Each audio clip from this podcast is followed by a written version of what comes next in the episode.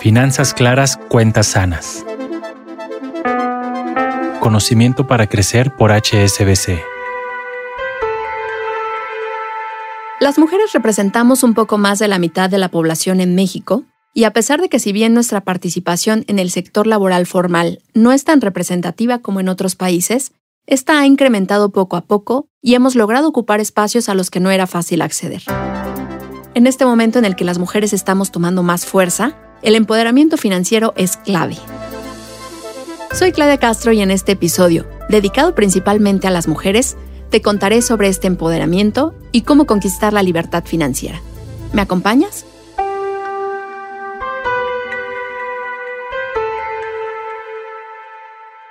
Ya sabemos que en nuestro país todavía existen grandes retos en materia de inclusión financiera. Pero cuando hablamos de mujeres, las áreas de oportunidad son todavía más grandes.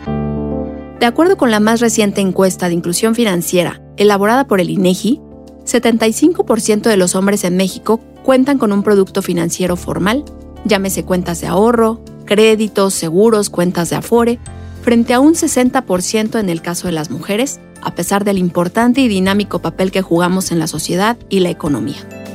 En cuanto a emprendimiento, te voy a dar un dato. De acuerdo con el INEGI, 3 de cada 10 personas que arrancan su negocio en México son mujeres. Para entender este rezago que aún existe, invité a Carolina Maldonado Pacheco, directora de Derechos Económicos de las Mujeres del Instituto Nacional de las Mujeres, que conocemos más como el INMujeres, quien me compartió una primera imagen de la situación actual de las emprendedoras. Yo creo que cada vez más las mujeres estamos ocupando espacios en todos lados, en, la política, en los negocios, en las empresas. Eh, sí hay, hay muchas más mujeres que están buscando emprender por varias razones, ¿no? Por, desde por los intereses propios, porque hay muchísimo talento, eh, porque hay mujeres que saben cosas que quieren compartir pero también porque eh, estamos hablando de en México un mercado laboral muy complejo para ser mujer, ¿no? Donde si tú trabajas en una empresa que te va a pedir 10 horas este, estar ahí sentada sin ninguna política de conciliación de la vida personal y familiar, pues es complejo, ¿no? También por eso muchas mujeres deciden emprender, porque te permite ser dueña de tu tiempo, organizarte mejor, conciliarlo con la vida eh, personal y familiar, ¿no? Entonces, yo creo que hay, hay perfiles muy diversos. Yo creo que mujeres emprendedoras podemos encontrar en todos lados, en las ciudades, en las comunidades este, rurales, indígenas, mujeres de cooperativas artesanas, pues por supuesto que también son mujeres emprendedoras, ¿no? Entonces, son perfiles muy diversos, eh, cada una con sus contextos eh, muy específicos, pero todas, eh, como, como pues pasa a las mujeres, tenemos brechas en, común y, distintos retos que enfrentamos, entonces que, digamos que nos ponen en, en, la misma línea, ¿no? Yo diría, pues tenemos retos en términos de, sobre todo, acceso a financiamiento para poder emprender y acceso a las eh, capacitaciones o a las habilidades que necesitan las mujeres emprendedoras para que sus negocios sean exitosos. Esto me hizo recordar una plática que tuve alguna vez con expertas en temas de educación y asesoría para mujeres empresarias, quienes me contaban que cuando una mujer arranca un proyecto, le cuesta mucho trabajo creerse que puede convertir su iniciativa en un negocio exitoso. Sin embargo, la mayoría de los hombres en la misma situación apenas inician y ya se asumen como empresarios. Le pregunta a Carolina si la brecha de género en el acceso a los servicios y productos financieros tiene más que ver con la mentalidad de las mujeres o con la oferta que existe en el mercado.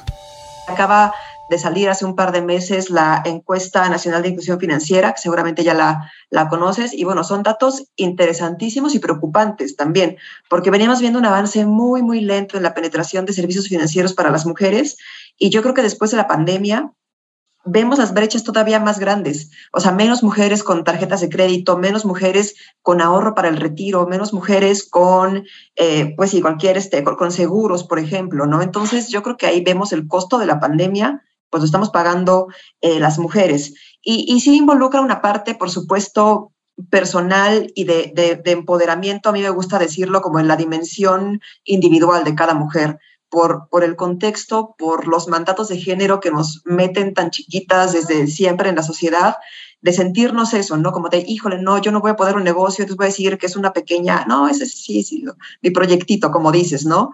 Y, y cada mujer que emprende, yo creo que tiene que hacer un trabajo individual y profundo al interior para romper esas barreras, ¿no? Y para decir, no, claro que sí puedo emprender y claro que puedo ser jefa de una empresa y claro que puedo este, lograrlo, ¿no? Si hay una parte individual de trabajo que, tenemos que hacer todas las mujeres y que, de romper un montón de barreras este, mentales y que tenemos este, en, el interior y muy aprendidas por la sociedad. Sin embargo, también hay otra dimensión del empoderamiento de las mujeres que es el, el entorno habilitador que existan las políticas públicas, que existan los servicios financieros, que desde todas las empresas, bancos, este, desde donde sea cualquier institución financiera, que estén entendiendo cuáles son las barreras específicas que enfrentan las mujeres y que adapten su oferta a esa, a esa población, ¿no? Porque somos la mitad de la población, no es cualquier cosa. Esto del entorno habilitador que me explica Carolina tiene mucha lógica. Sabemos por qué las mujeres arrancamos un negocio, pero muchas veces nos quedamos, yo diría, en la orillita sin formalizarlo y sin crearlo con miras a convertirlo en algo grande desde que arrancamos. Cuando yo abrí mi empresa, lo hice precisamente porque quería conciliar la maternidad. Incluso desde el embarazo de mi primer hijo se convirtió en algo sumamente retador, al grado que tuve que elegir entre continuar en la empresa en la que yo trabajaba o poner mi propio negocio y poder pasar más tiempo con mis hijos. Creo que para muchas mujeres esta es la primera motivación detrás de nuestros emprendimientos, conciliar la vida laboral y nuestro crecimiento personal con ser mamás. Pero no es la única razón. Muchas veces lo hacemos también para contribuir con la economía del hogar o porque en muchos casos las mujeres son las encargadas de la manutención de su familia y entonces buscamos emprendimientos que nos ayuden a solventar esa parte. También emprendemos por pasión y muchas razones más, pero es cierto que a veces no damos el salto para crecer. Le pregunté a Carolina sobre cuáles son los aspectos clave para que las mujeres podamos dar ese salto de un proyecto que nos genere un sustento financiero a una empresa exitosa. Yo empezaría hablando de la educación financiera. Es importantísimo, ¿no? Nosotras desde Mujeres eh, apoyamos pues, a una diversidad de, mujeres que, emprenden y la verdad es que no, no es cualquier cosa, ¿no? O sea, iniciar un negocio sin tener habilidades este, elementales de contabilidad, de cómo llevar tu presupuesto, de los pagos, de asegurarte que tú tengas un sueldo, este, de, cómo manejar un negocio, esas habilidades básicas de, educación financiera, del ahorro, de, pensar en, no solamente mi guardadito este, eh, aquí abajo del colchón, sino los beneficios que te ofrece eh, el ahorro en instituciones formales. Te voy a contar en Mujeres, en colaboración con la Conducef, eh, tenemos un proyecto que se llama Proyecto Minerva, es un curso en línea de educación financiera. Súper cortito, súper fácil, que te da los conceptos básicos de eh, ahorro, cuándo pedir un crédito, cómo funciona mi tarjeta de crédito, qué pasa si me paso de la fecha este, de pago. O sea, cosas muy, muy elementales que todas las mujeres necesitamos. Y bueno, desde ahí hasta hay muchos cursos, hay una oferta de, cursos de educación financiera que muchas mujeres este, pueden, pueden tomar. Entonces, en primer lugar, yo diría eso, ¿no? Este, la, la educación financiera, porque es importante para los negocios y para nuestras vidas. ¿no? A mí me gusta hablar del tema del empoderamiento económico, no por sí mismo, ¿no? no porque nada más el dinero es importante porque sí, pero, pero el empoderamiento económico y la autonomía económica para las mujeres, o sea, son un, derecho clave, una plataforma que nos da acceso a otros derechos, que, no es lo único en la vida, pero que sí te puede sacar de una situación de, de violencia, que te puede permitir tomar una decisión para cambiar tu vida para, tu bienestar, ¿no? Entonces, eso se me hace eh, importantísimo. En segundo lugar, eh, pues también diría a lo mejor perderle un poco de miedo a las instituciones y a la formalidad. Yo sé que es muy complejo, que de repente nos parece abrumador, eh, pero, pero también acercarnos y, ¿no? Porque es también labor de nosotras, de las instituciones, poder acercar esos servicios a las mujeres. También te, cuento, tenemos un proyecto para eh, fortalecer a las mujeres en habilidades de comercio electrónico y uno de los módulos los da el SAT. Y consistentemente llevamos cuatro ediciones de este, de este proyecto y las mujeres nos dicen, yo estaba espantadísima con el SAT, nunca me imaginé que fuera tan sencillo. Eh, hay cosas complejas, pero, pero se puede aprender y, cada, vez, cada vez está siendo más, más accesible. Y el tercer punto que yo mencionaría, pues es también eh, crear redes de mujeres, eh, rompernos esa idea, ese mito del patriarcado de que este, si una mujer avanza, eh, no me deja a mí atrás, este, y son la otra mujer que tiene una panadería es mi competencia. Este, no, la verdad es que no. Si, si avanza una mujer, avanzamos todas. Poner en marcha un negocio representa poner a prueba muchas habilidades y yo por lo menos me he dado cuenta que a veces las emocionales resultan ser las más retadoras. Sentir que lo haces tú sola, que a veces no puedes con todo lo de tu empresa y seguir viendo por tu familia, por tu salud mental y tu equilibrio personal, la verdad es que todo esto junto hace que en muchos momentos tengas ganas de tirar la toalla. Por eso estas redes que comenta Carolina me parecen fundamentales para darte cuenta que no eres la única que está atravesando por situaciones difíciles y te da la oportunidad de entender tu proceso y parar un poco antes de seguirte autoexigiendo. Así como me habló precisamente de la labor de Mujeres para generar estos espacios de networking.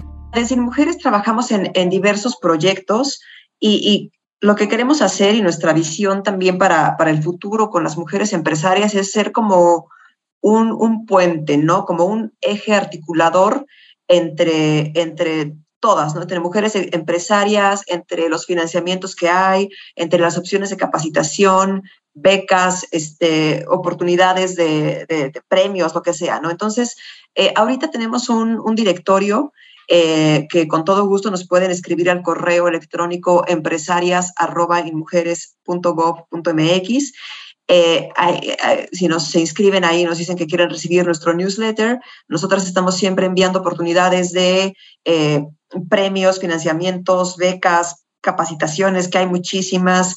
Y, lo que hemos visto, pues sí, es que sí hace una, una diferencia en, el cómo te miras, ¿no? Tú como mujer eh, empresaria y, y, cómo podemos ir logrando que las mujeres tomen mejores decisiones financieras, ¿no? Por ejemplo, algo que pasa muy comúnmente es que las mujeres empresarias financian sus negocios o con sus ahorros propios o con los préstamos de familiares, amigos eh, o de la pareja o, este, o con créditos personales en vez de acceder a créditos empresariales. Entonces, bueno, también ahí eso es como que sumirte en otras deudas o este, pues ya involucrar también este, eh, a las amistades y luego si algo sale mal y todo, en vez de acceder como a, un producto formal para el financiamiento de un emprendimiento que además vaya acompañado de esta capacitación, ¿no? Que te oriente eh, justo eso, ¿no?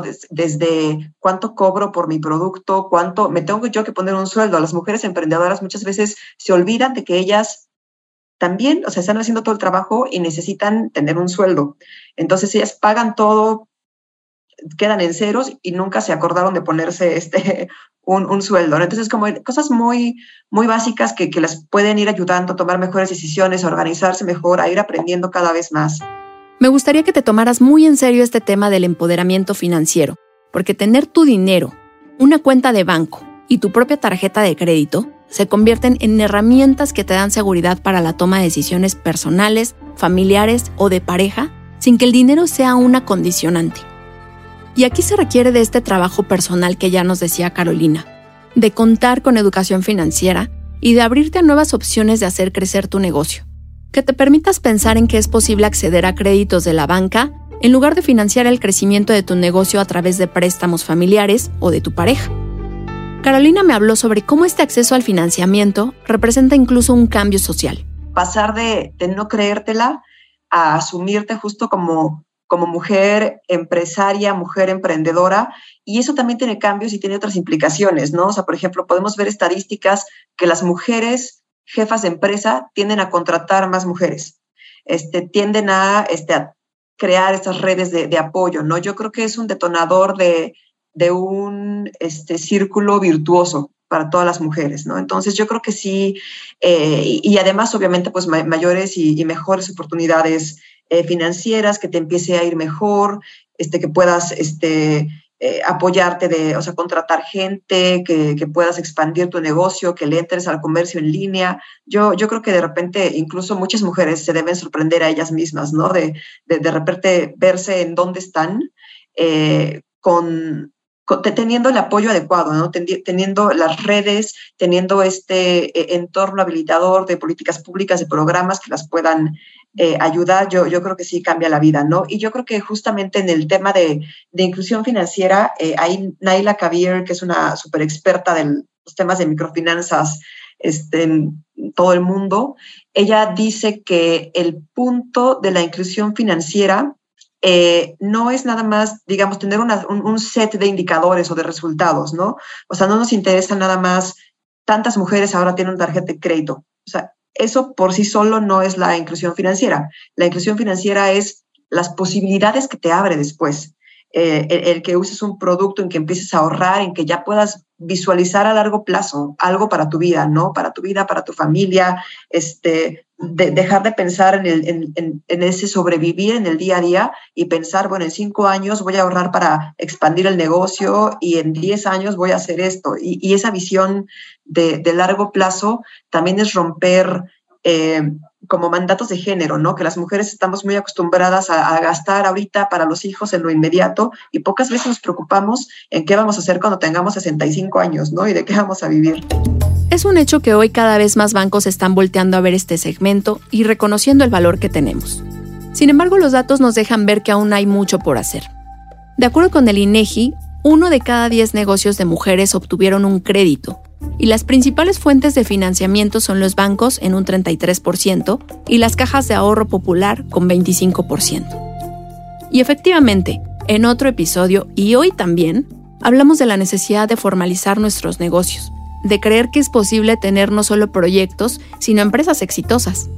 En la medida en que esto pase, sin lugar a dudas veremos beneficios tales como tener acceso a una mayor cantidad de clientes y a una mayor oferta de servicios financieros también.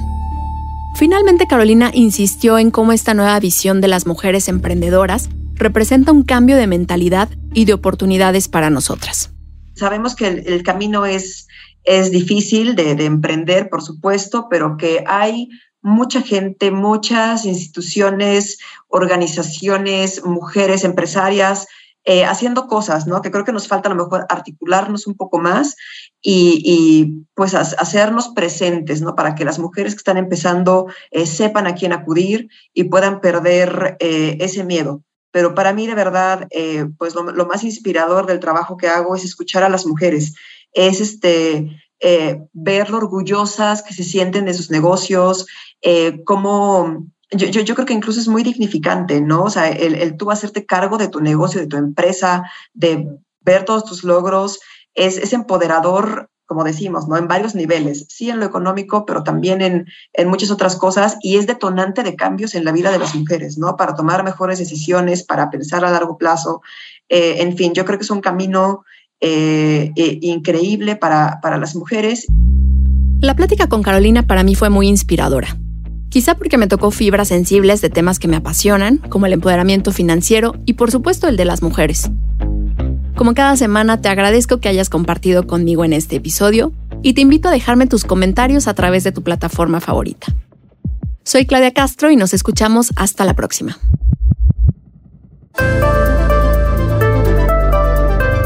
Finanzas claras, cuentas sanas.